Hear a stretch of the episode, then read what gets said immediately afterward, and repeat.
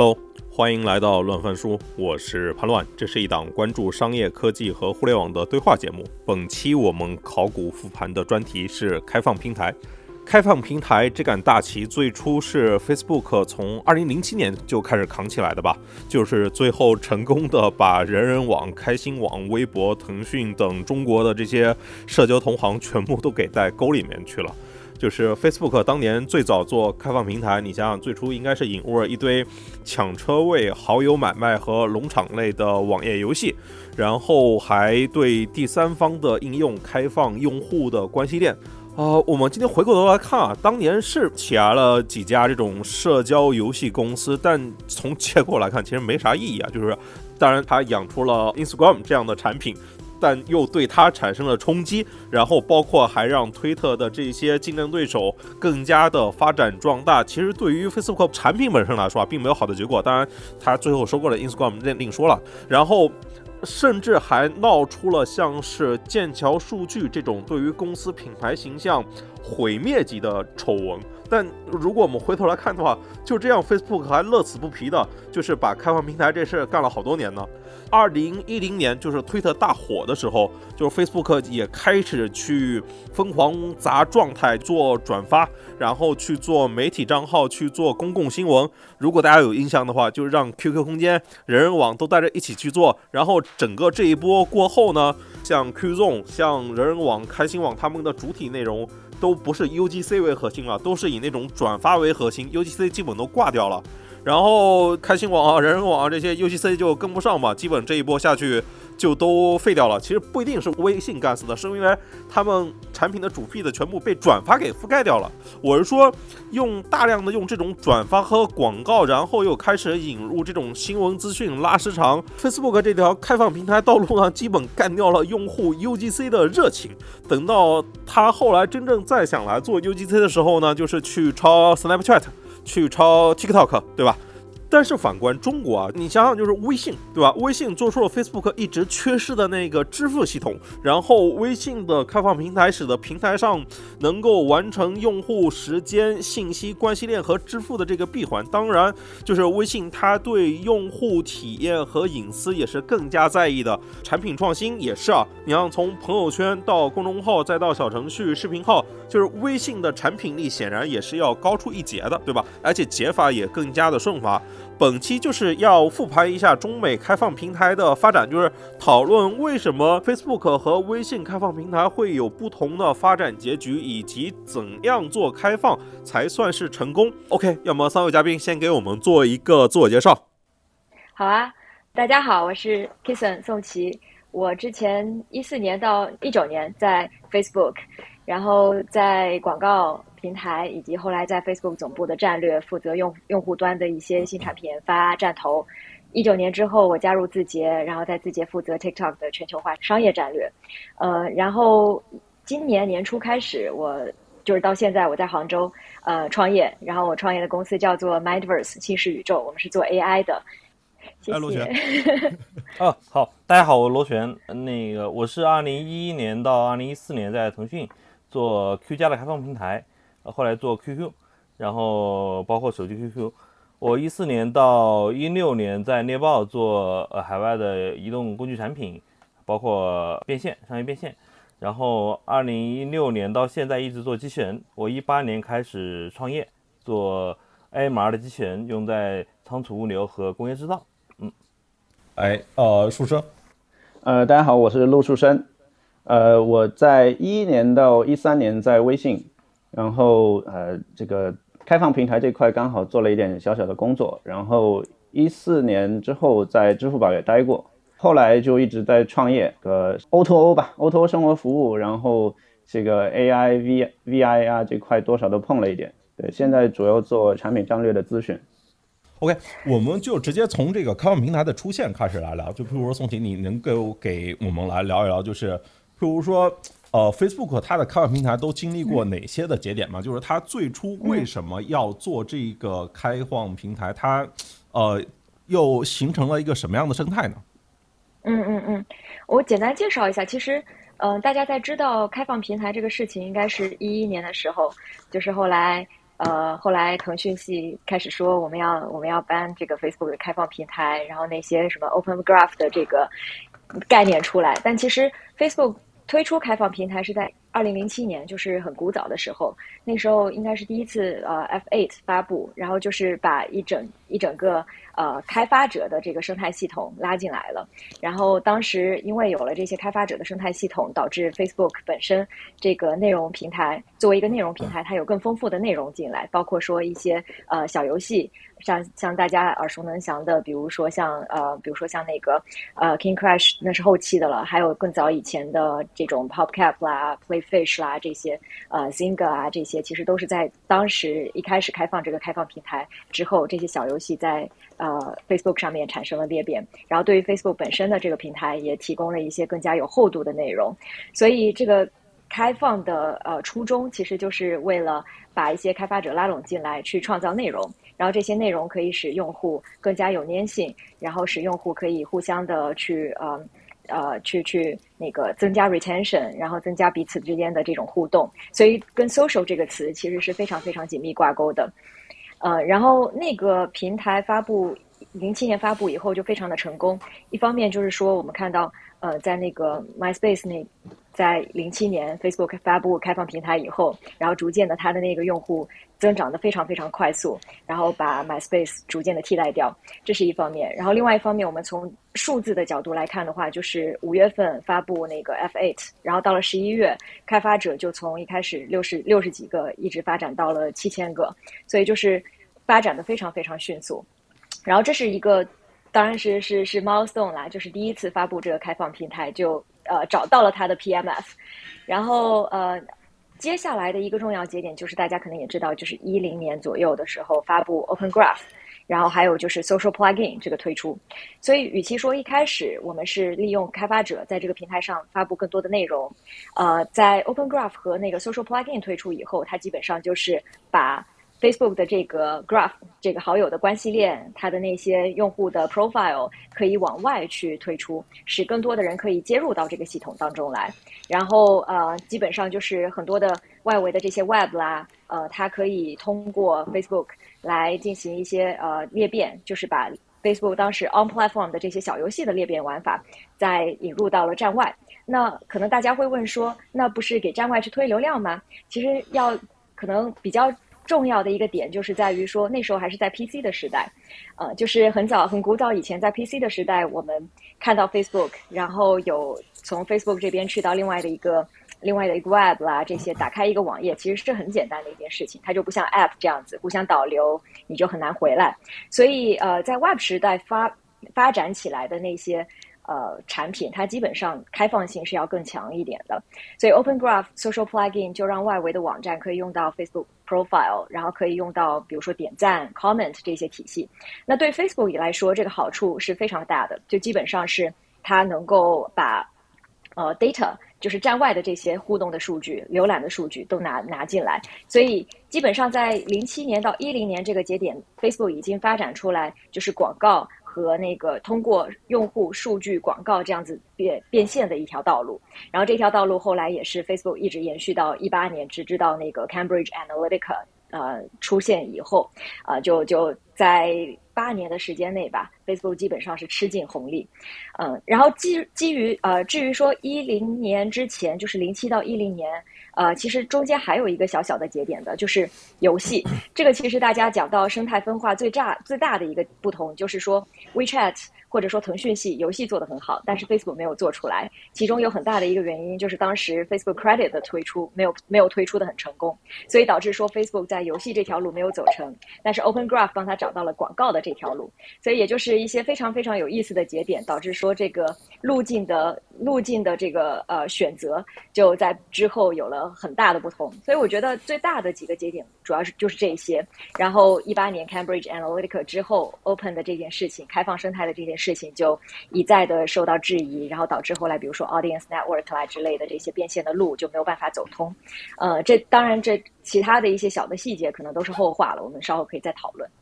嗯，OK，就像你刚才提到，就是其实是关键是支付那条路，就是没有打通吧，然后让他其实是选更多的依靠广告那条路。但是微信走通了支付这条路啊，然后其实就是是不是因为有了支付，才让微信就是它的开放跟那个 Facebook 开放，然后有那么一些的不一样。包括你想想，最初 Facebook 开放里面最初都是游戏哦。大家如果有印象的话。呃，我不知道那个十几年前大家有谁还是在用那个人人网、校内网那个时代，或者说用开心网，那时候 QQ 空间也有啊，就是好友买卖、抢车位，然后还有这个开心农场。应该是唐皮森那个吧，其实全部都是那个时间段里面冒出来的应用，全部都是因为开放平台。然后其实第一波涌进来都是这些呃开发者们，或者说更多是游戏的开发者们。哎，要么螺旋，你给我们就是回溯一下，就是在当年国内的这些开放平台，哎，他们怎么是哎，就是也 follow 这股。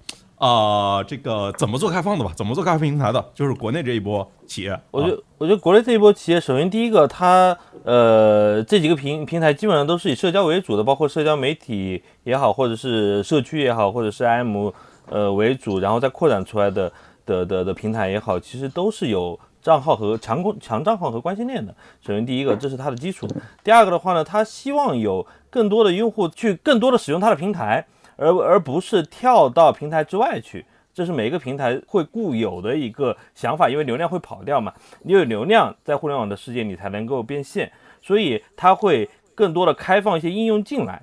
而不是开放跳转出去。所以它会包括你刚刚说的开心网上面的抢车位，对吧？之前我也玩玩了很长时间的那个开心网的抢车位，包括 Q Q 空间，包括我刚刚说的那个人人网，其实也有很多。呃，又火了一波，也靠这个，这是一方面了。另外一方面的话呢，是希望它留在上面。另外一方面，社交平台本身又能够使某一些应用能够它的流量最大化。它通过它的呃账号关系链，能够让用户不断的去攀比、去排名，对吧？这是社交游戏最常用的玩法，让它的这个游戏很快的能够冲到日活上千万，甚至有的过亿的都有。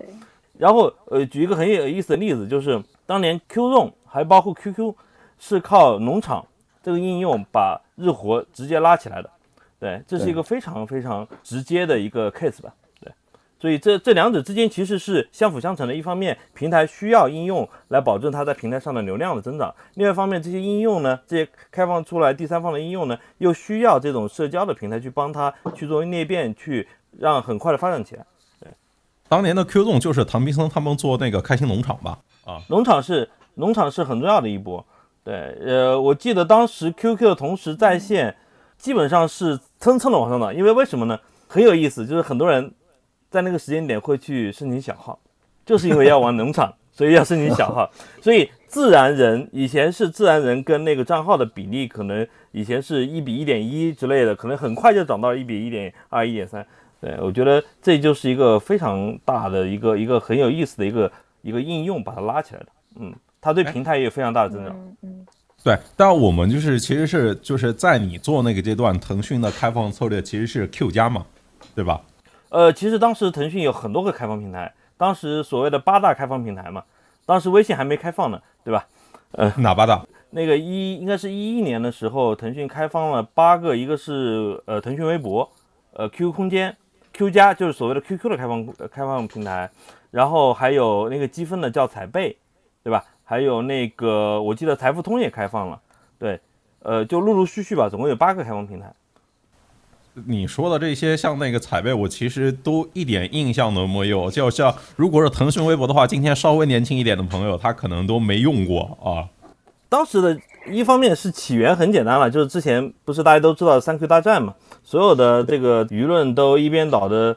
说腾讯你你为什么你你把所有的事情都做了对吧？你为什么不让大家也赚点钱对吧？在这个因为 PC 端基本上 QQ 占了很大的一块流量，你为什么不让大家赚点钱？所以大家当时所谓的也都在骂骂腾讯，而且呃当时的三六零就就携民意吧，携所谓这些民意就开始三规大战。后来打完以后，腾腾讯有一个非常深入的思考，就是说我需要。呃，不单是我自己要过得好，我要把整个互联网，把整个中国互联网要支撑起整个行业，我要养另外一个跟腾讯同样市值的第三方的公司出来。对，这些公司就希望他们在我的平台上能过得很好，能赚钱啊。这是腾讯当时开放的一个思路。当时其实也邀请了很多行业内，包括那个政府啊相关的一些机构过来做研讨会嘛。然后后来，呃，我觉得逐步的发现，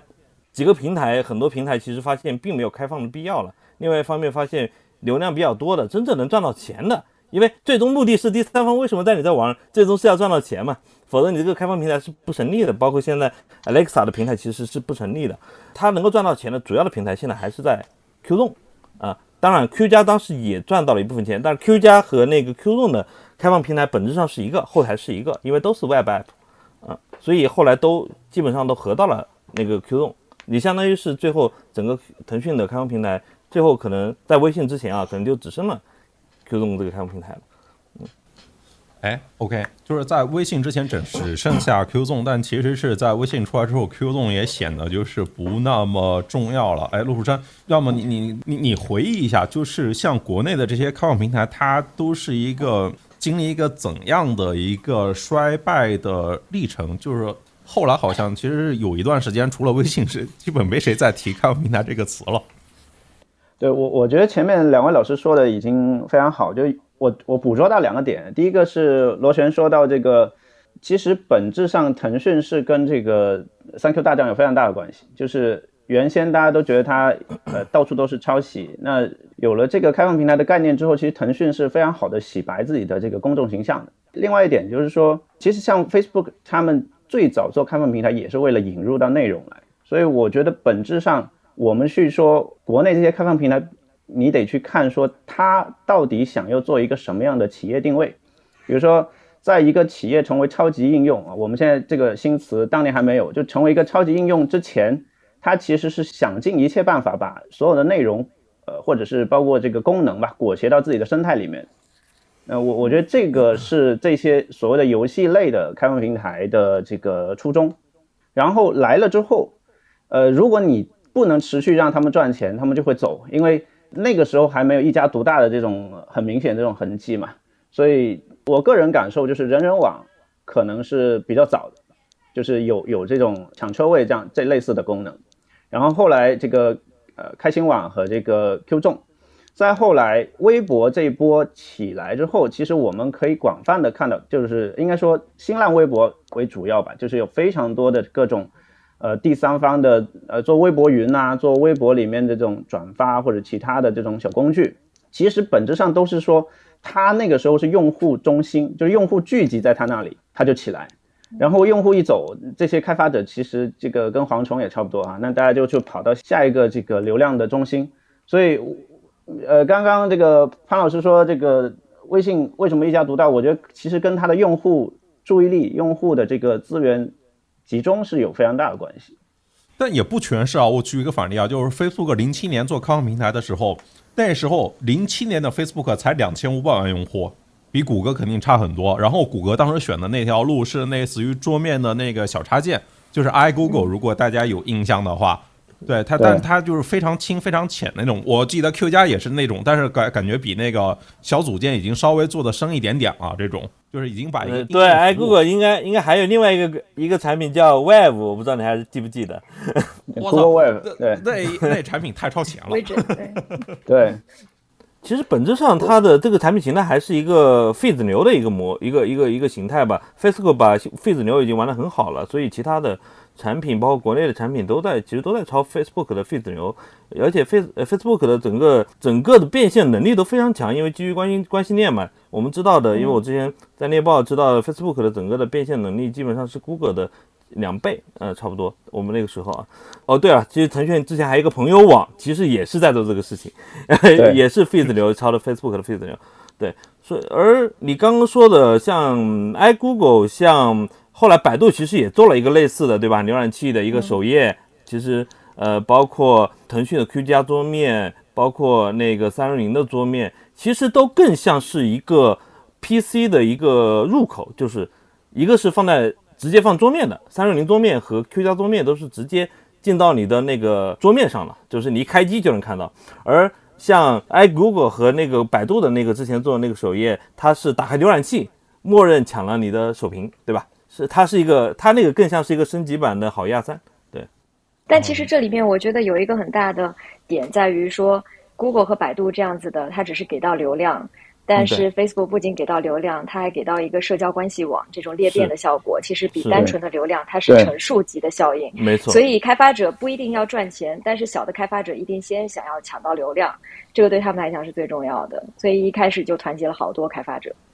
对，就别说那个社交关系图谱了，光那个 Open ID 就是谷歌和百度也撑不起来，他们压根就没有自己的账号体系，在当年，因为都是 PC 上嘛，就是大家使用搜索引擎都是不登录的，绝大部分人，没错没错，对，没错，就是百度用了十几年才让自己的那个账号登录率到了百分之八十五，已经很高了，还但但是跟移动是非常有关系的，因为长在手机上嘛，对，是，对我我觉得其实跟定位也有关系，就是像百度、Google 这种，本质上大家它的产品过路客比较多。就大家来到这儿，然后它目目标非常明确，那这种情况下能直接赚钱就直接赚钱，能直接提高效率就提高效率。但是像 Facebook 和这个 QQ 一系列的这种产品，它其实是用户是可以沉沉留，就停留在这里啊，沉淀在这里。那这这些用户其实用一次、用两次、用 N 次都是用，对生态反而是利好的，呃，这有点不太一样。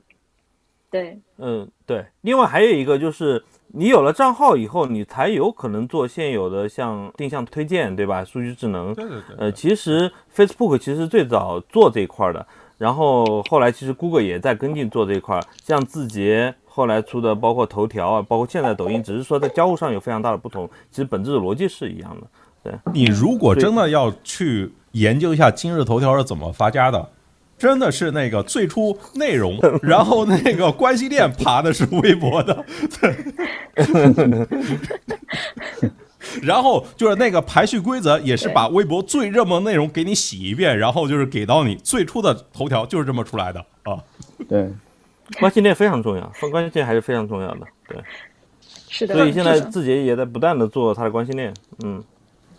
我就记得那个时候应该是一三年的吧，我就是看了沈向阳，当时沈向阳在微软嘛，负责那个病，他负责那个搜索。我对他说，对于搜索的定义，我有个印象特别特别深，就是因为当时谷歌的整体的战略是把 Facebook 当成它最大最重要的竞争对手嘛。我觉得沈向阳他是一个市场的第三名嘛，然后他说这个搜索的大厦是建立在三件事情的基础上，就是第一，人写了很多东西放在这个互联网上；第二呢，就是互联网要把这一些内容全部联系在一起；第三呢，是每个人都在点这些东西，然后给他反馈。OK，现在事情变得不一样了，有了第四件事，就是有越来越多的人每天在 like 这些东西。其实就是那个，我记得就是在那个时代，就是大家都还争论一个事情，就是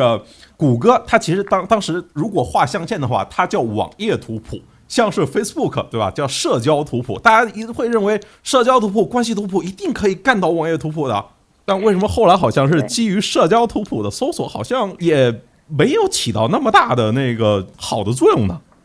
我觉得成也萧何，败也萧何嘛，就是社交图谱对比单纯的点击，它多了一层深度，就是它的 like 和 comments，就是按赞啊、评论啊这些，它是多了一层深度，它可以帮助这个排名可以有更多的维度去对照它，然后包括 Facebook 当时的排名，其实更多的也是有什么人。呃，按赞了一个内容或者互动了一条内容的话，它的那个内容本身的排名也会靠前一点。那一个很大的假设就是，你会更倾向于看你朋友喜欢看的内容，就是物以群聚，什么人以群聚嘛，对吧？物以类聚，人以群分这样的。所以这里面增加了一个深度就很重要。但是后来 Facebook 因为它的那个新闻也没有做起来，就没有做得很好。其实也是因为社交关系链的问题。呃，因为很多时候我们看新闻其实是想要去看一些更加头部的新闻，就是你走的是精品路线，还是你走的是社交推荐路线，这其中就有很大的一个区别。所以走精品路线的那些新闻就没有办法在 Facebook 上面得到非常好的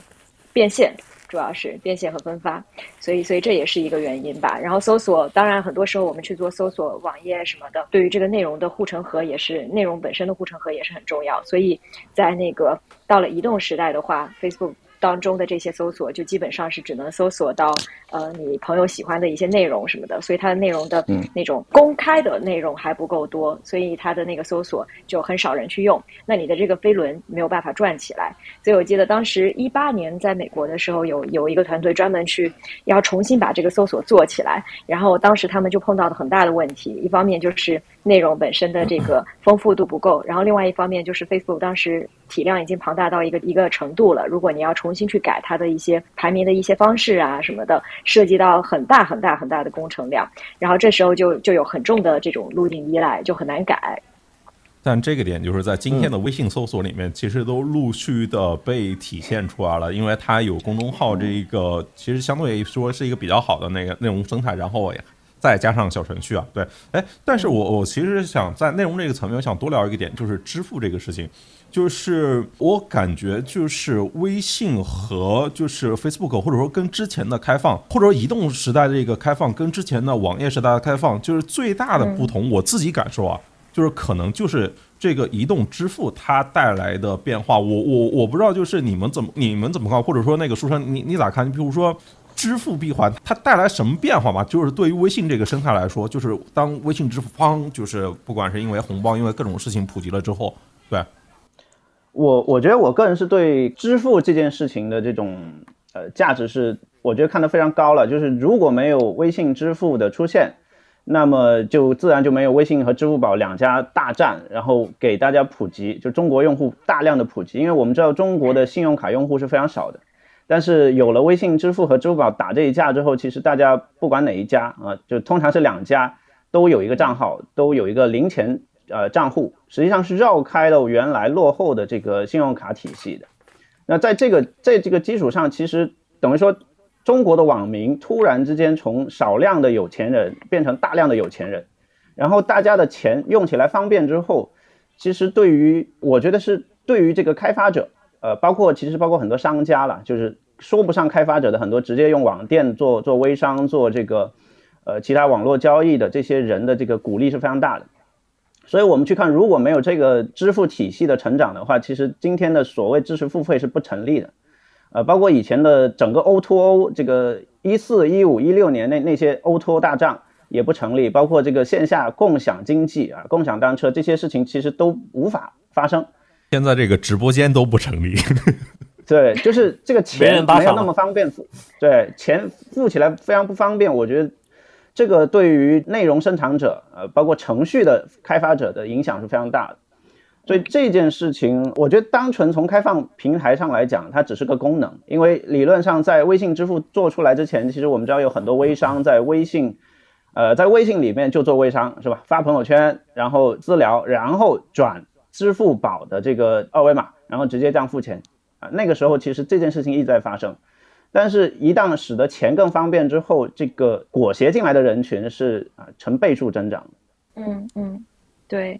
我自己觉得，就是真的是支付是呃一个决定性的改变的一个瞬间吧，或者说有了支付这个基建之后，很多的游戏都可以之前可能不成立的游戏，它可以变得成立了。对，我们之前在 PC 端做开放平台的时候，最大的问题就是在支付上，就财付通当时其实做的不好嘛。对，而且腾讯又不愿意，肯定不愿意用支付宝，虽然支付宝呃稍微好一点，其实在 PC 端也不好用，而且也不是那么多人有支付宝。而微信一旦用了以后，相当于是每个人的手机默认有了一个非常容易的支付功能，甚至某某些人的那个钱包里面默认都有了钱，因为过年的时候都会收红包嘛，默认建钱包，所以相当于是每个人都默认有了一个很容易的支付手段了，这个很重要。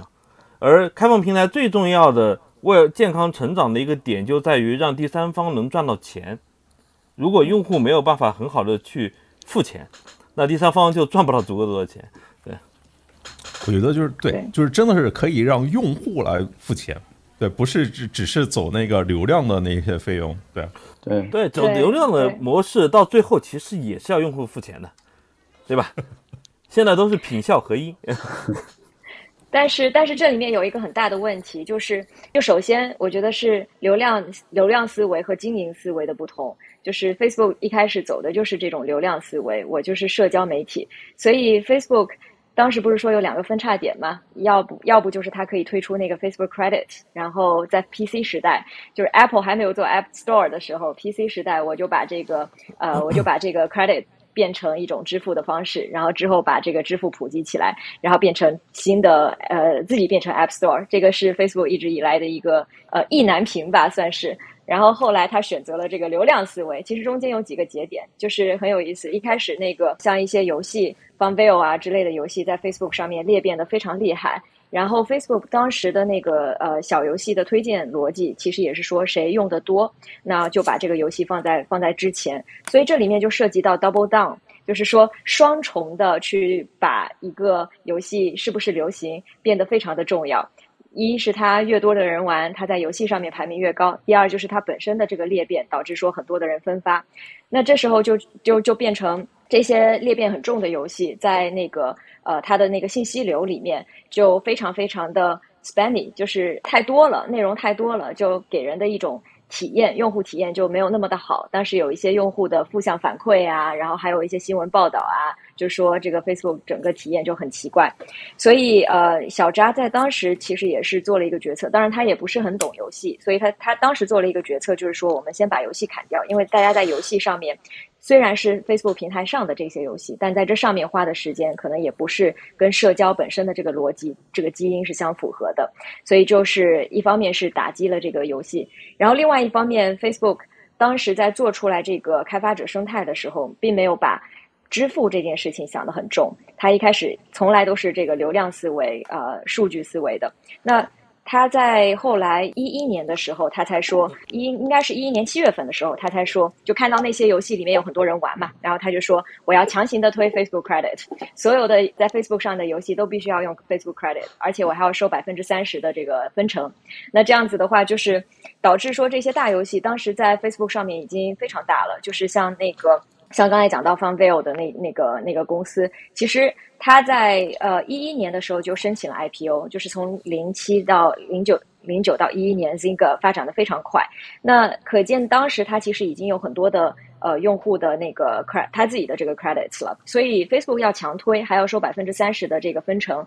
他就肯定是不让。所以当时就推的太过那个激进了，然后。它跟导致说 Facebook 跟 Zinga 就分裂了，就是两个人就拆掉了，散伙了。然后这个合作的散伙，其实对于游戏来讲有很大很大的意味，就是说很多的游戏厂商他看见啊，Zynga 他也不干，那自己为什么要干呢？然后还有就是，包括 Facebook 本身的 credit，它在推行的时候，它只在游戏上面去推行。那你非游戏，你你用不着这个 Facebook credit。那游戏的用户在 Facebook 当时也只有差不多四分之一的人，所以用户端也没有看见说我为什么一定要用 Facebook credit。然后那个开发者端也觉得说，那你一下子就收获百分之三十，很麻烦，就是太过激进了，所以当时就没有推出来。然后后来到了那个移动端的时候，Facebook 整体的一些广告，包括它的 Social Plugin 啊这些，就起到了很大的这个广告上面数据回收的作用。所以它往这个广告这条路，再加上后来 Apple 也不太让，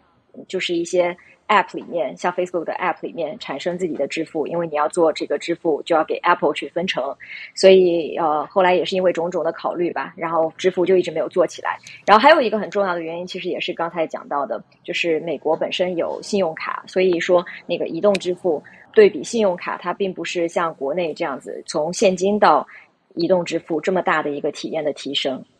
哎，就是好像国内微信做开放。也是从那个天天系列的小游戏开始的，是吧？那当然也不叫小游戏啊。呃，应该还再往前一点。微信开放平台的这个发布时间大概是在微信的朋友圈之前就已经开始做开放，但那个时候最早的开放其实是这个转，就是分享分享的功能，就是你有个 SDK 放在其他的 App 里面，然后大家可以发过来。那个时候刚好是我在负责，所以。呃，包括很多审核的事情，我都在都在看，就是早期的那些应用。后来我有一次发邮件，就因为有一些邮件还有我的这个个人邮箱在里面，就我刚好发现这个里面很多都成为现在的大佬哈，就是当年的非常多的这些微信开放平台早期的这些应用，其实现在都长得非常大了。举几个例子，就譬如我其实当时也扒过早年的那些材料，其实是那个。最初干推荐算法的，其中很大一部分人就是这批就是做分享插件的人，因为他们就是要把所有的那个新闻聚合起来再做推荐嘛。尽管他们做的是那个分享，其实是试图去拿到更多用户的那个喜好的数据。我我理解是这样吗？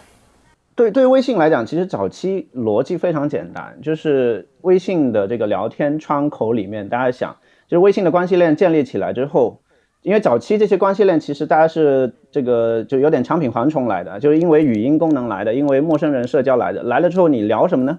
你这个互动过程是没有任何这个可交互的内容的，所以就有了微信的加号，就是微信聊天窗口语音条输入条之外，另外有个加号。加号的功能是在那个时候出来的，就是给聊天场景创造更多的可能性。那这些可能性现在看不见了，就当年是，如果你这个 A P P 里面加了微信的 S D K 之后，在微信的这个加号，就是聊天窗口的加号那里是可以看到你这个 App 的。比如说大众点评，呃，我跟潘老师聊天，然后我可以在我们聊天窗口底下点大众点评，过去选个内容回来给潘老师。那这样其实大大的给微信的聊天互动增加了非常多的这个交互介质，呃，我我可以把它叫做社交货币，就微信其实是要增加它的社交货币的，这是它的首要目的。就是说我我记得我也记得有这个非常非常有意思的开放能力，其实它转过来的时候是一个那个 rich 化的一个聊天的一个对话，对吧？就是现在有点像公众号链接发在那个对对对发发在窗口里面那个东西，早期是有音乐、文字、图片。呃，还有这个，呃，我记得好像有地址信息啊，后来还后来还改过，就是呃，早期这几种基本信息吧，然后包括文章也可以，就是就是因为其实音乐也是链接啊，还有视频。我刚想说，就是你提到点评啊，我其实想到一个事情啊，这个大家知道，就是在那个一七年之前，你是可以通过大众点评等。腾讯被投公司，比如美团，比如五八，比如猫眼，看到那个你的好友的关系列表的，你知道吗？就是是就是因为就是微信在那个时间点，就是把这个关系能力，就是在那个在我们聊的这个开放平台这个理念里面，就是除了 Open ID，除了账号体系。关系链其实也是开放的，只是说微信没有像微博和 Facebook 那样让大家更多人都可以调用，它只给这个能力，只给了它的被投公司。当然，今天收敛到了只给那个微信自己的一方的公司，只譬如说微信读书还得授权一下才能够拿到，对吧？但是这个你们知道为什么就是后来不给这些点评，后来不给美团了吗？因为潘老师写了一个文章，是因为本人对本这件事情一有二十多一点点的贡献。就是有一天，我就是突然发现这个这个问题啊，就是我真的是在点评里面，就是我发现别人的那个关注列表，我的关注列表其实就是我的微信好友。对，我当时觉得非常吓人啊，你知道吗？这这种吓人，我上一次还是觉得那个那个 QQ 圈子推出来的时候，QQ 圈子就是罗罗雪应该有印象吧？那 QQ 圈子做的更过，也也是非常过分，就是类似于就是把人的所有的社交关系网络全他妈给挖出来了。你的你的三个女前女友拉了一个拉了个圈子是吧？对对对对对对，就就就是我非常过分，非常过分。对，这这就属于关系链滥用嘛。然后我就记得我当天晚上就发了一个就是公众号，就吐槽说我发现了这个微信关系链一个重大的 bug 啊，就是那个我可以在其他的平台上去读取你的那个关系列表，对，因为在其他平台是可以被抓取到的，对吧？就是其他所有人都是可以看到的。然后等到第二天，我看到就是点评里面这些，哎，那个整个关系列表全部都灰了，就是大家再也看不到那个你的好友的关系列表了啊。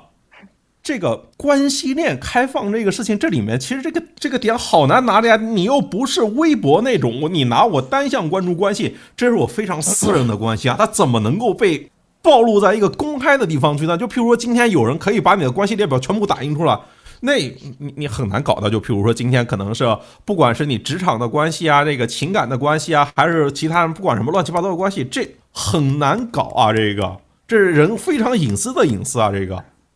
我我觉得这个问题是一个非常好的问题，就是你双向关注的人，这个关系跟好友关系是不是画等于号的？我去年刚好就在给一个这个 Web 三的这个。呃，社交图谱的公司做顾问，然后当时我们呃探讨非常久的一个问题，就是双向关注的关系到底跟好友关系是不是一回事儿？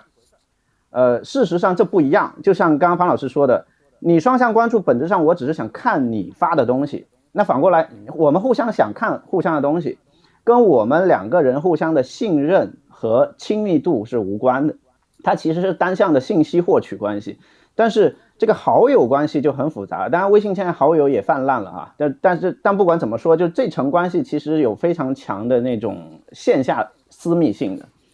那这个东西，我觉得大部分的非社交平台是对这件事情没有足够的敬畏心的。我我觉得自从我做过社交之后，当然我有很强的社交梦想，但是我一直对社交有非常，同时有非常强的敬畏心。但是我我发现非常多做业务类的公司，呃，包括今天的某些大公司，其实啊某某某打车平台哈，某某这个电商平台等等，他们啊包括某这个外卖平台，其实他们都是不断的试图加一点社交元素进来这个平台里面，然后哎就是希望做一点这种更有趣的东西，但是基本上你看到都是非常失败的尝试，因为我觉得大家对社交关系的敬畏心实在太弱了。就就像你刚刚说的，其实像抖音，对吧？采用各种方式拿到了某一些的微信的关系链，然后去给你推荐好友，你要不要关注？你会不会觉得可怕？对，这是那个被很多人诟病的一个点嘛，在那个抖音刚刚起来的那个时间点，因为其实是可以通过你的设备那个分享链接点进去，在没有被封杀的时候做映射的嘛。对对，所以。比如说，你你你在抖音上关注了很多呃妹子，对吧？然后像潘老师，你肯定不希望你的身边的同事看到，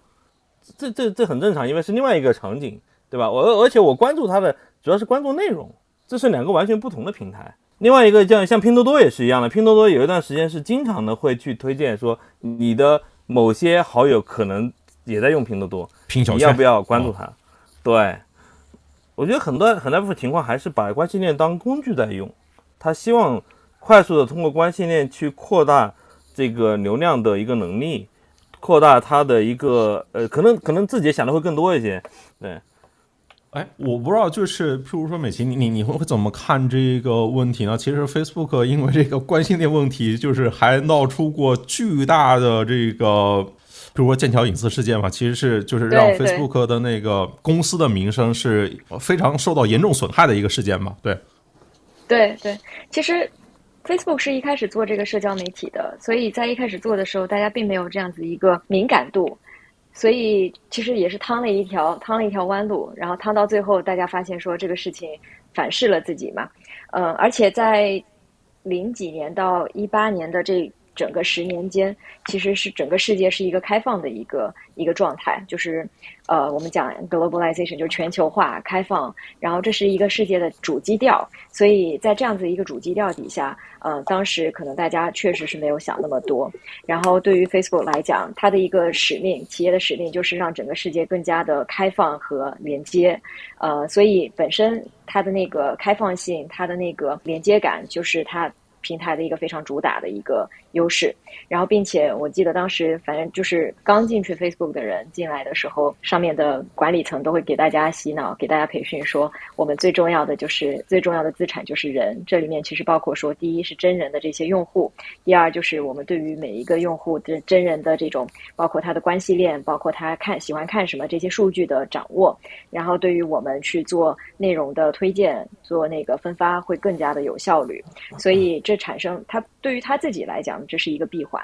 那他把这个东西开放出来以后，嗯，其实呃，在一开始大家还是蛮欢迎这个这个事情的。包括当时剑桥出来之前，在很长一段时间内，其实，在 Facebook 上面最火的，除了 Zynga 一开始的那些游戏以外，在 Zynga 没落了以后，就是那些 Quiz App，就是就是小测试、心理小测试。但它比较多的还是在 Facebook 平台内部的。就是去到 Facebook 平台外部的去去做说哪个朋友推荐啦这种的，其实当时的反应其实并没有说那么的强烈，嗯，所以所以我觉得我觉得是时代不同吧，就是我我很大的一个呃感想就是说我们不能去假设这个时代一直都是开放的，对，所以所以这是一个很大的很大的感想，然后我们对于用户本身也要有更大的一个尊重，我觉得这是在剑桥事件之后整体整个互联网的一个非常非常大的转变。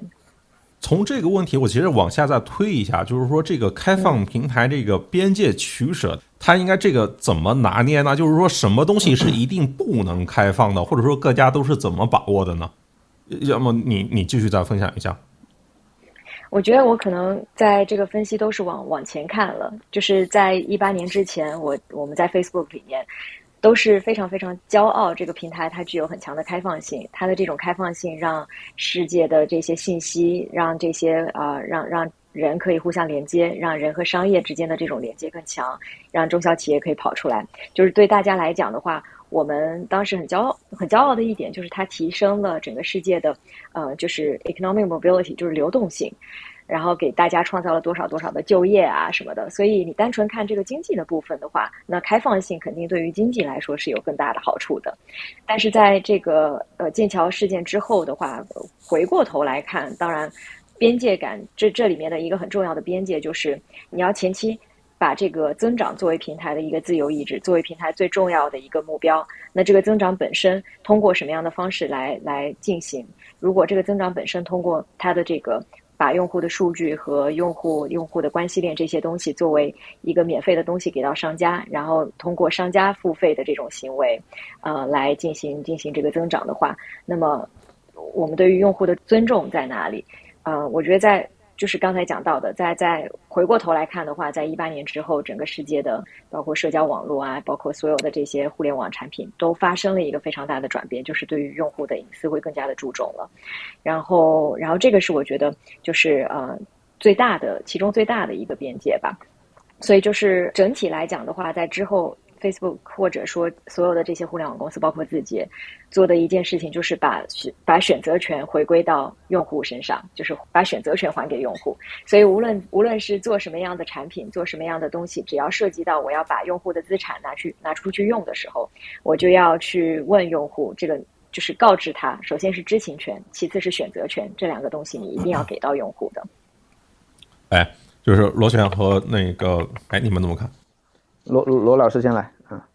我觉得开放的核心还是两方面吧。第一个，你开放的是什么？你开放的到底是平台的能力，还是开放的是个人的隐私？开放平台的能力，那就站在平台的角度，你觉得你这个平台这个能力的开放对平台有没有价值？会不会有长期的用户价值和商业价值，对吧？包括腾讯之前开放支付能力，开放账号，呃，那个 Open ID。开放那个，甚至开放关系链，关系链已经涉及到了不单是平台能力，还涉及到了个人隐私。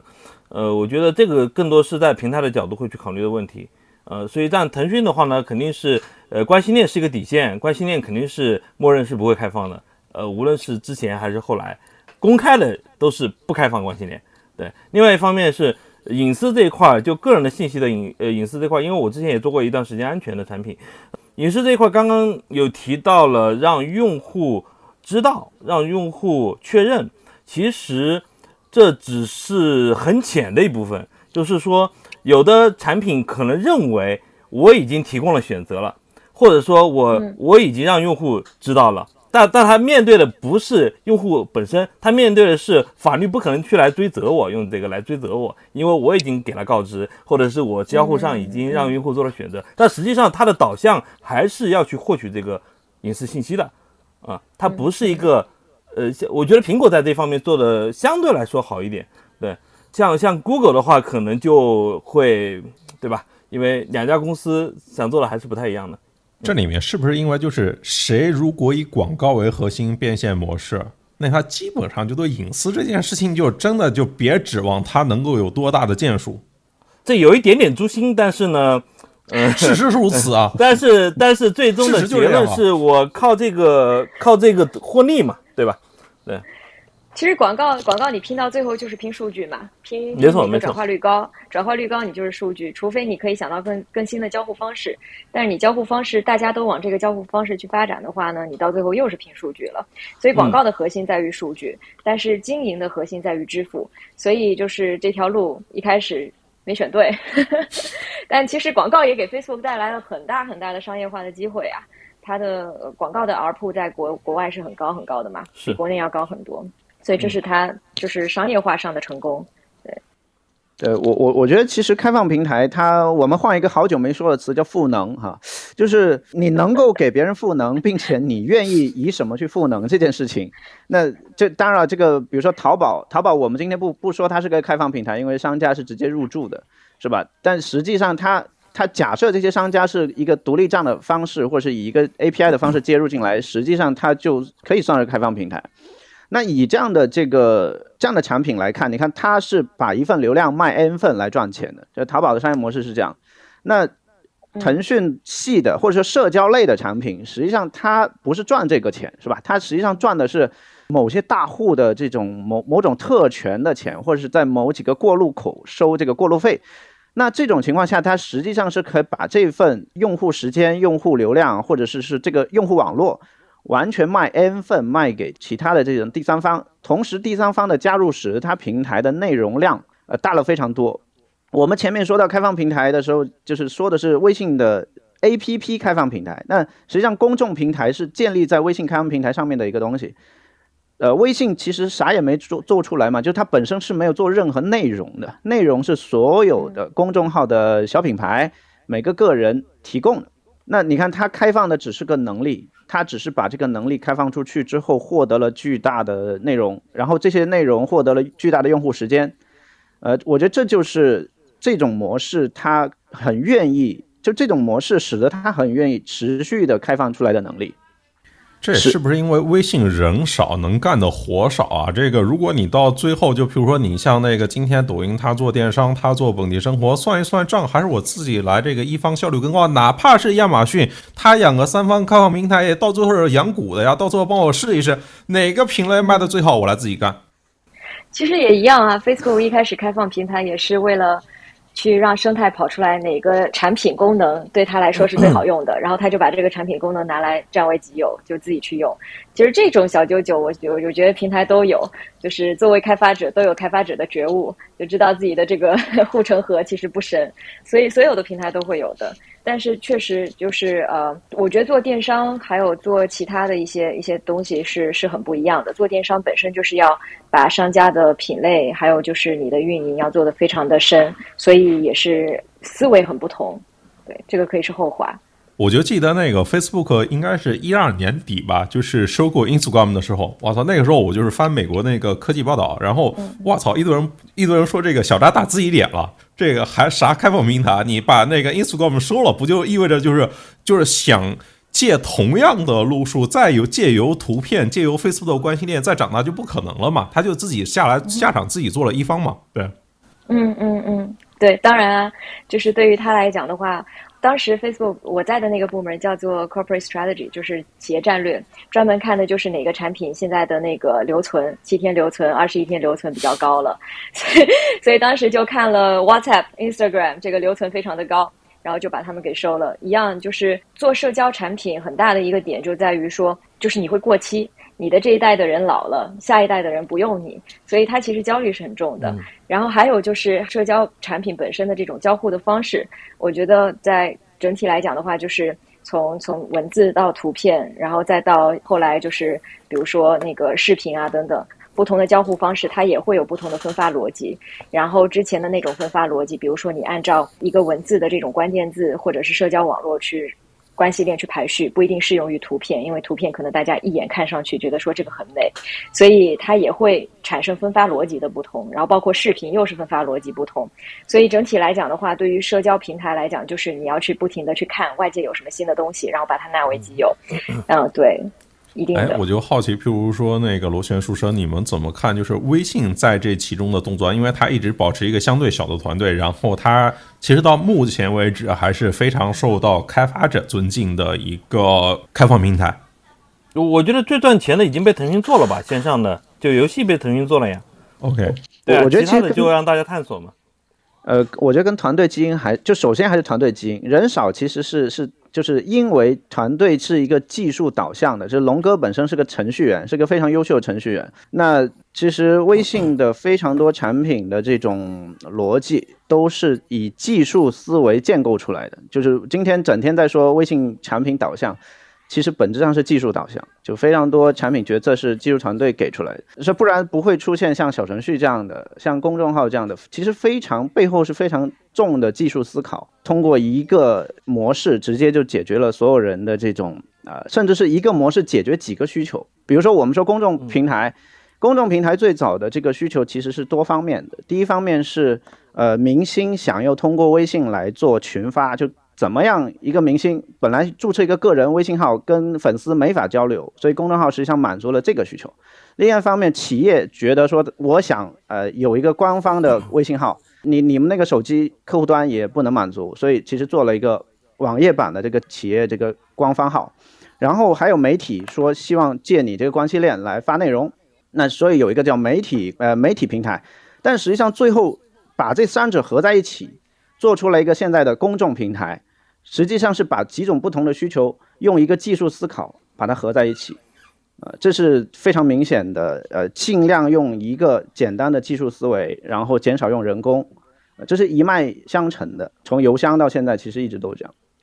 其实我有另外一个角度去思考这个问题啊，就是其实公众号包括服务号，其实在在 PC 时代就已经有产品去满足它需需求，比如说呃网站对吧？企业的网站其实。现在很多都都不自己建网站了，就直接在公众号建一个那个内容号或者服务号。然后呢，那个 app 现在就变成小程序了，对吧？其实也是开放的，相当于是微信把所有的以前 PC 端的内容服务和应用都搬到了整个它的整个平台内，让流量是直接在平台内循环的。这是第一，就是将来它在这个上面的内容可以形成新的搜索，它的小程序可以生成新的应用市场。对吧？它的服务可以生成新的 To B 的应用，To B 的呃广告，所以整个其实微信是把想把整个互联网的数据流转，其实全部都纳到它的微信的整个闭环里面去。这是腾讯一直在做的事情，就是流量不能出去。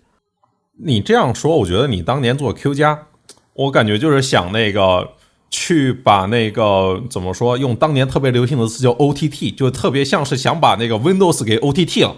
就让别人那个打开电脑就用你们 Q 加，然后今天的微信干的事情就是有点想这个，在一个应用的层面上来干一个操作系统的活。呃，PC 时代是有一个呃天然的矛盾，就是 PC 时代已经积累很久了，已经有很多的第三方的生态，以及 PC 本来是一个方非常野蛮生长的，因为 Windows 这个这个这个生生态。另外一方面呢，Windows 在二零一一年呃 Q 加开始做的时候，已经开始呃趋缓甚至走下坡路了，整个的。整个的用户新增也好，日活也好，所以应用是而整个的移动端，安卓和 iOS 并没有统一，通过一个超级应用去打通，甚至是建立一个新的内容服务和呃小程序的生态，我觉得是有可能的，这也有可能是当时腾讯看到新的机会。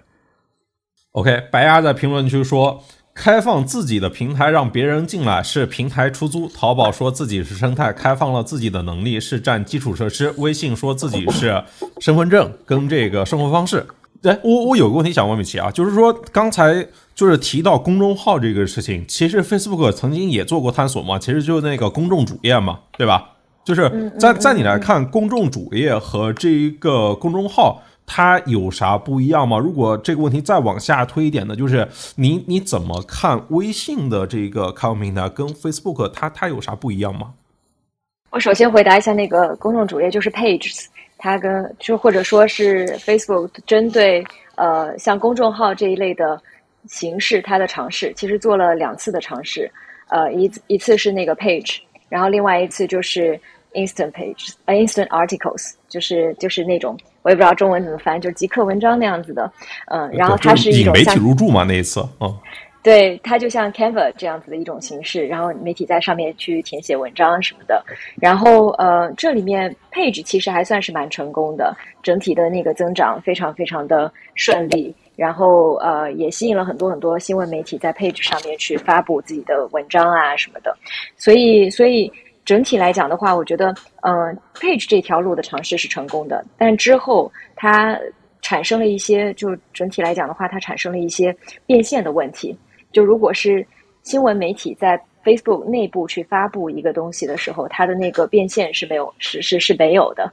你不会在配置里面再去插插这个广告，而新闻媒体更多的变现其实就在于广告，然后大家去读配置里面的文章，其实也不会去付费，所以。呃，一方面就是 Facebook 让开放了这个 page，让新闻的媒体可以在这上面发布内容，很多的用户会看，那它的那个观看量、浏览量是上来了很多。但是另外一方面，对于媒体来讲，就更少的人会去到媒体本身的网站上面去看文章了。那它本身赚钱的点是在于自己的网站上插一些什么 banner ads 啦之类的，通过比如说 DSP 弄过去，弄过去一些 banner ads。所以对于媒体来讲，这个就这个就非常的挣扎。就是一方面他又想要更多的用户，但另外一方面这些用户对媒体来说变变现不了。所以后来 Facebook 就开了那个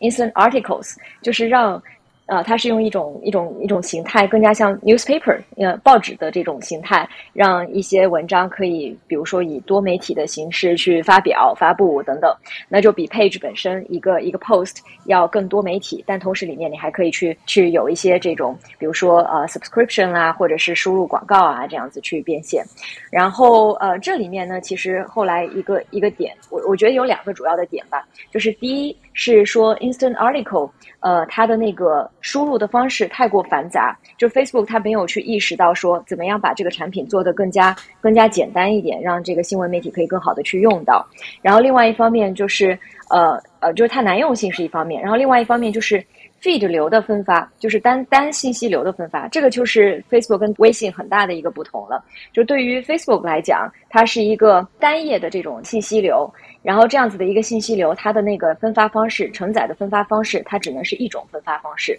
就是一种排序。但是对于微信来讲，它的那个分发方式，它的排序是可以有多种的。因为你比如说公众号文章。点击进去的时候，它这些文章是按照时间顺序来排的，或者你本身在这个 messaging，就是大家的那个 messaging 本身，大家分发的过程当中，彼此又可以去发送这个文章，然后还有就是你的朋友圈，大家去分享这个文章。所以对于微信来讲，它的那种多样性的分发方式，就让更多的长尾的文章可以得到分享，然后把这个开发。开发者也好，或者说是发布者的这个生态变得更加的多样一点，而不是做精走精品的路线。那 Facebook 这种头部的分发就比较偏向于到最后变成一种精品的路线了，所以这个整个生态就没有做起来。然后再加上 Instant Article 本身，呃，Facebook 并没有给它，就是它起来。产品做了以后，Facebook 并没有给它在那个信息流里面有更放一个更重的权重，所以对比说朋友他自己的一些，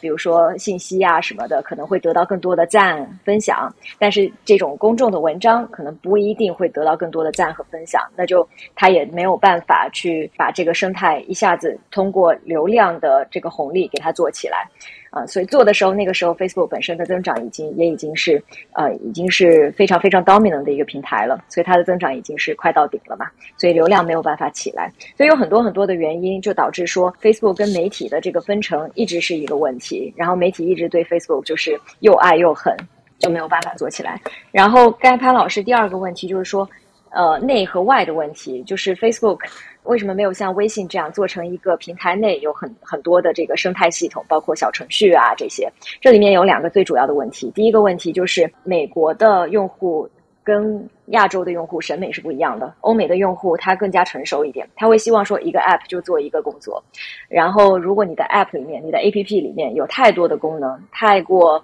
眼花缭乱的话，其实是伤害用户体验的。但是对于亚洲的用户，比如说国内的用户来讲，呃，一开始它的移动上来的时候，大家其实手机上的存储流量什么都不多，所以大家可能更加习惯的一种方式就是我不要下载太多的 APP，我在一个 APP 里面就可以完成很多的功能，尤其是一些连接了支付的，还有一些就是就是这种刚需但是低频的这种场景。那我更加不想去下载一个 A P P，所以像这样子的一个用户的习惯不同，就导致说本身在 Facebook 内部去做呃小程序这样子的东西，在管理层是引起一些争议和讨论的。管理层更多的倾向于思考说，这样子的一些小程序会伤害用户体验，会让用户觉得说这个东西 就把 Facebook 给做砸了。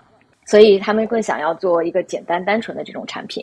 然后这是一个原因。然后另外一个原因就是后来后期 Facebook 想要去做这个小程序的时候，也是看到微信小程序起来，然后想要去做的时候，一方面是他没有支付的这个能力，所以很多的小程序你没有办法在这个生态系统里面去闭环。然后包括说像那个电商啊、游戏这些都没有办法闭环。那所以对于开发者来讲，这个吸引度不大。然后另外一方面就是苹果本身的政策也不允许 Facebook 在自己的 A 呃 A P P 里面开发这种小程序，所以他要做的时候其实为时已晚。他对比苹果的这个呃 bargaining power 就已经在削弱了，所以后来也没有做起来。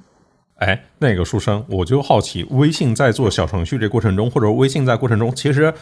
苹果才是这个就是微信头上的那一个嘛，因为你是长在苹果里面的一个设施嘛，对吧？然后应该很多政策，我就记得小程序，包括那个公众号的那个打赏，对吧？来来回回换了好几次啊。然后有一次就是微信直接把打赏下了，给大家一个赞赏码，就是不让那个就是苹果抽成，因为微信说我自己也没抽啊。对，对我我觉得其实这件事情还有一件更早大家不知道的事情，就是微信在做公众平台和开放平台，也就是二零一二年初的时候，其实做了一版方案，呃，在。啊，我我前面说到开放平台在上线的时候，大家这个微信单聊聊天底下有个加号，加号出来的那些图标，现在发图片、呃视频、呃语音通话等等，这个这个功能的图标一开始是模仿苹果桌面的那些图标，那个圆角啊画的是差不多的。所以这一版提交之后，包括公众号的那个那个 logo 啊，当时也还做了一个公众号墙，就是类似于公众号 market 一样的这样的一个功能，试图做一个这样功能，然后也是用一个类似这样的图标。然后上架不成功，被苹果驳回了。苹果对这些东西非常敏感，就是你不要做的长得跟我们的 App 的形状是一样的。这是一二年就已经发生了这种 App 跟平台的冲突了。那实际上我我觉得，本质上苹果是一个非常封闭的生态啊，虽然它也还是有开发者，但是实际上它是一个相对封闭的生态。相比于 Windows 啊，相对相比于 Linux 啊，包括安卓。其实它都是一个比较封闭的生态。微信今天的很多特性其实也是源于它。那我我觉得只是因为微信到后面长得非常大了，就是前面汤老师也说了跨平台了，而且在中国其实安卓占到四分之三这样的一个比例，呃，微信就是所谓的你选 iPhone 还是选微信，大家还是会选微信，二选一的话，那这种情况下，其实微信慢慢的有了跟苹果这个掰手腕的能力。我觉得如果没有这个东西的话，就跟苹果这种对话。这对话的能力是变得就非常弱了，也不用掰手腕了。还有就是一开始在国内都是安卓，然后那些 App Store 应用商城其实很分散，这个其实也是一一个很大的原因。白鸭说，微信也不允许他们有赞做的商家界面跟微信原生长得一样。这很正常，平台都会这么干。嗯，对，平台怕你冒仿这个官方的这种体验嘛，就包括所有的这种。iPhone 下面的所有的这种活动都要注明说这个活动跟苹果官方无关。嗯，对，本质上是让让让用户不要误解。嗯，对。那那就是必须要提到小程序了。就是我好奇一个事情，就是譬如说你们两位都曾经在腾讯工作过，就是小程序这个事情，它的出现对微信意味着什么呢？然后它上线之后，对于生态它有什么样的影响呢？就感觉有了小程序之后，微信就更像一个操作系统了啊。我觉得核心还是它保证它的体验不会跳出它的体系吧，就是它要完成一个比服务号更复杂的一些能力，因为服务号做的不好嘛，对吧？大家都知道服务号做的不好，所以它必须要有一些类似于 App 的一些一些体验，它才能够某一些服务才能做的话，它必须要引入一个类似于一个应用的。而应用这个东西呢，你又不可能跳到第三方的 App 上去，你有可能跳出去就跳不回来了，对吧？这个流这个流量就流失了。另外一方面，其实。腾讯不是没有做过类似的这种呃小程序的工作，其实以前在 Q 加上面，其实呃 Q 加的应用全都是 Web App，对，但当然了，可能小程序做的更深入一些，很多框架会做做得更好，对，所以技术能力有，第二对流量的渴望，对吧？希望闭环这个需求是有，呃，第三方面就是将来这一块又可能生长成为一个新的广告投放或者是 To B 业务的一个增长点。呃，当然了，小程序可能有更大的一些想象空间了，所以我觉得小程序是他必须要做的。另一方面，他也认为到那个时间点，他可以做了，他有可能一开始就想做，但是到后面，因为就像刚刚 Sense 说的，苹果不会允许他做的，对吧？甚至谷谷歌也不会允许他做。对，即使现在你做个 app 里面有个应用市场，谷歌也不会允许你做的。对我我我觉得其实这这这里面有一个有个很重要的这个问题是你小程序本质上它是一个技术思考出发的一个产品。我们今天做很多其他的这种商业模式的分析，是因为这个 idea 提出来之后，在公司里面怎么得到其他团队的支持。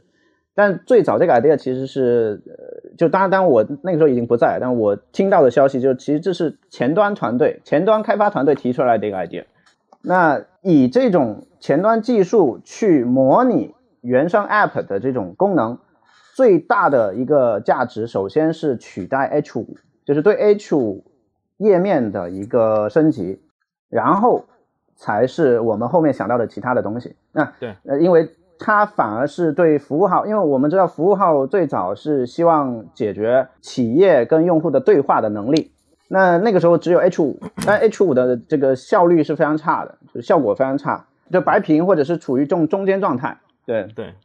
而且经常容易在里面埋入各种诱导啊、各种陷阱啊之类的东西啊。是，所以所以你你去发现，微信其实对自己生态里面发生的任何内容和界面都有。都有很大的洁癖，呃，你你去看这个公众号的网页哈，公众号的页面早年就只有整个页面只只能输入文字和图片，然后底下那个地方加了一个阅读原文的地方给你给你塞链接，没了，别的东西你别想塞，就是没有任何其他的可操作空间。然后小程序出来之后，对这些开发规范的要求也整的是细，完全细呃这个非常细，包括出了一个微信的这个开发者指导的设计的文档啊。就比苹果的那个那个呃设计 guide，那 design guide 还还更详细，这就是他对他生态里面的内容，其实我觉得一方面是洁癖，另外一方面也是怕伤害用户，因为没法去应对这种非常复杂的用户投诉、用户诈骗等等这种情况。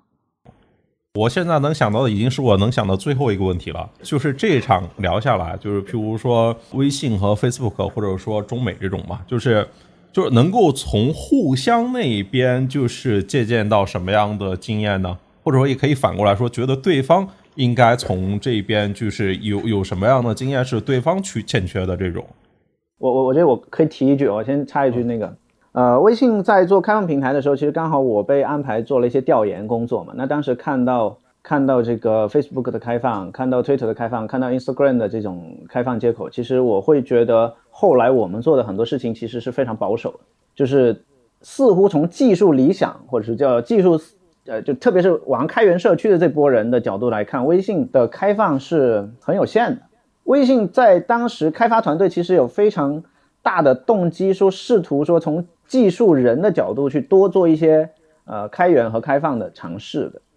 但事实上在推进的过程中，我们会发现说。移动端的特性本身就导致到一定的封闭，就移动端它这种一个小屏幕是吧？它其实跟 Web 完全不一样，它会导致到非常多事情是封闭掉的。然后苹果本身又是更封闭的，微信就又是一个以以 iPhone 以苹果为为这个榜样的一个，就非常明显的以它为榜样的一个团队，所以很多事情最后这个产品就变成说，团队中其实是有一定的开放的。特别是技术团队有一定的开放的这种意愿，但是最终的产品出来的时候，能开放的东西是有限的。那再加上人又少，是吧？所以他尝试很多，做大的很小。我觉得这也其实是一个这一代互联网产品的，我觉得也就天花板也就到这儿了吧。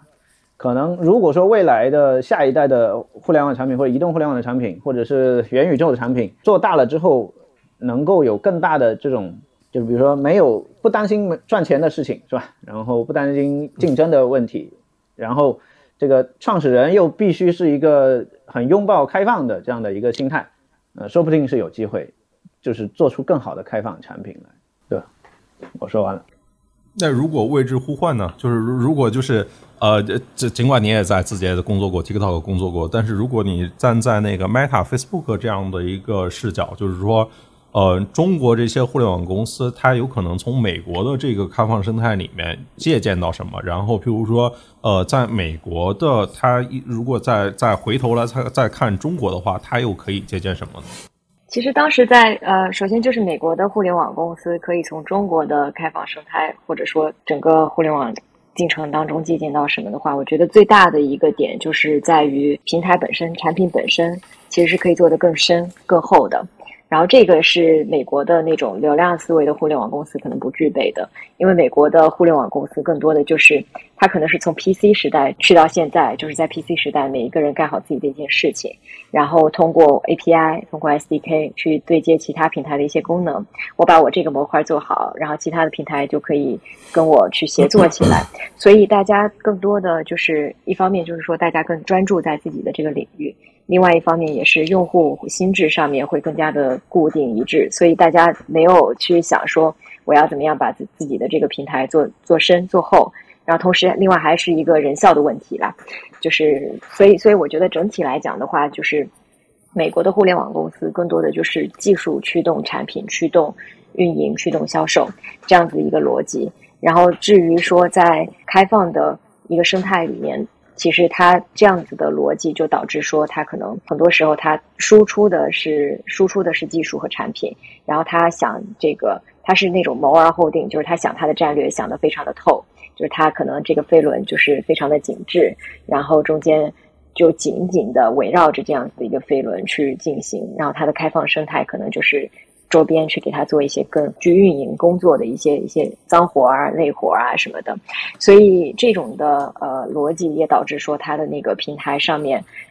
平台上的这个应用会越来越少，所以就是到了后期的话，很多的应用就是在平台的外部，呃，也是其中，比如说像我们我们看到的那些电商啊什么的，到最后都是在平台的外部去去产生生成的，然后他也没有把那个。比如说那些支付啊什么的，很快的去在美国去做起来，所以很多的美国的互联网公司，我觉得其中的一个很大的点就是在于说，它的开放生态其实可以去想的更加深、更加厚，就是在这个平台本身去做的这个过程当中，是可以去呃，是可以是可以把它护城河打得更深一点的，这是这是我觉得很重要的一点。当然，像后期呃，Facebook 也非常多的借鉴到就是微信的一些。呃，小程序的功能，然后比如说在在这些发展中国家，在它的那个在 WhatsApp 上面也是放了很多的商家一些应用，就是它的那个 program 啊，mini program 放在那个 WhatsApp 上面，所以也是借鉴了国内的这种开放生态。然后我觉得还有美国公司可以跟国内借鉴，当然还有很多点，其中也包括说呃运营力，呃就是在做开放生态的时候，怎么样去就当时很早期的时候，Facebook 有那个 F F eight。就 F 八，然后有一些 developer 的这个团队去给开开发者去教教他们说怎么在 Facebook 上面做开发，然后去给他们建议说一些 insights，比如说我我看到的一些洞察，哪些开发者开发的 app，或者说哪些垂类的 app 可能现在 app 现在是比较受欢迎的，这个对于开发者来说是有很大的帮助的。但是这种的做法，它可能更加适用于就是。还相对来说比较成熟的开发者生态，因为我只是给你洞察，然后给你工具。但是很多时候，你比如说去到一些不是那么成熟的市场的时候，这些开发者他怎么样去做工？呃，他怎么样去在这个平台上面开发出来一些更更具有创新型的、更本土化的一些呃一些应用程序，然后让这些本土的用户可以用到。更创新的、更不一样的这种这种形态，那这这里面其实呃运营的力量还是挺重的。然后我觉得国内的公司其实对比美国的公司在运营这方面会做得更好一点。对，然后另外呃反过来来讲，我觉得。国内能够向美国借鉴的，其实就是美国。大家一直在说嘛，就是为什么美国的生态会更加开放，包括说它的开源生态，然后包括说它的它的那些 SaaS 的生态也是更加的开放，会有各种各样的 API 在各个 SaaS 之间，你可以去插拔，可以去应用。呃，所以这整个开放性其实国内是不如美国的。当然，这里面涉及到很多的原因啦，包括说文化的原因，像那个依赖社区，或者说更多的去。借力社区本身就是美国的硅谷的一个很重要的文化。当时 Facebook 起来做 I 十八 N，就是国际化很大的一个，就是其中有一个做的非常巧妙的点，就是用 Facebook 的用户去给平台那些那些内容做翻译，用户自己自主的翻译。那这种文化在国内是比较缺失的，就是不会有那么多人自发的去做一些开源的事情，然后不求回报，因为本身就是文化的不同是是很大的一个一个原因吧。然后除此之外，当然还有一些还有一些原因，就是本身对于这个开源的一些平台产权啊、支持啊等等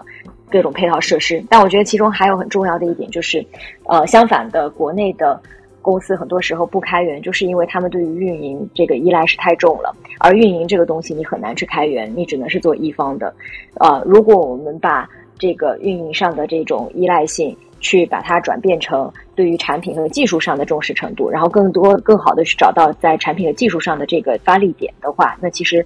去开放生态，对于很多国内的平台公司来说，也会更加容易一些。那要不咱们今天大概就先到这边。